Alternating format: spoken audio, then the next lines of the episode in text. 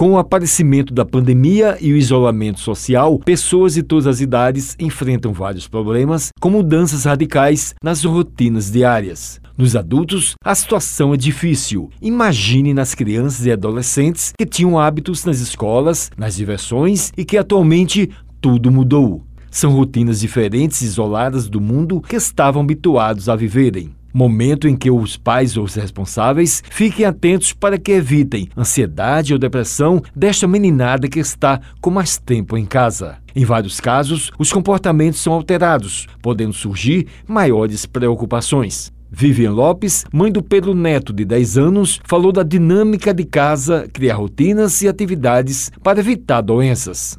Eu tento fazer com que ele faça parte da dinâmica da casa, respeitando a idade dele, o momento dele. Quando eu estou preparando uma comida, eu chamo ele para ver quando o pai dele está fazendo uma pizza. E também eu busco criar rotinas, ainda que seja dentro de casa, para que ele também não fique tão disperso. A psicóloga Elisiane Barbosa explicou os sintomas que os pais devem observar nos filhos, com mudanças de hábitos e quais os cuidados. Eles podem estar observando as alterações comportamentais, são aquelas alterações, por exemplo, as mudanças de humor, convidando a criança e, e ou o adolescente para realmente levá-lo a um profissional da saúde mental. O psicólogo ele pode ajudar nesse momento. Ela enfatizou o papel dos pais para que os filhos não mudem o comportamento neste período de isolamento. O indicado é, se o seu filho for uma criança, que você brinque com ele constantemente. E no caso do adolescente, você pode estar fazendo também atividade. É ouvir uma música junto, é um jogo.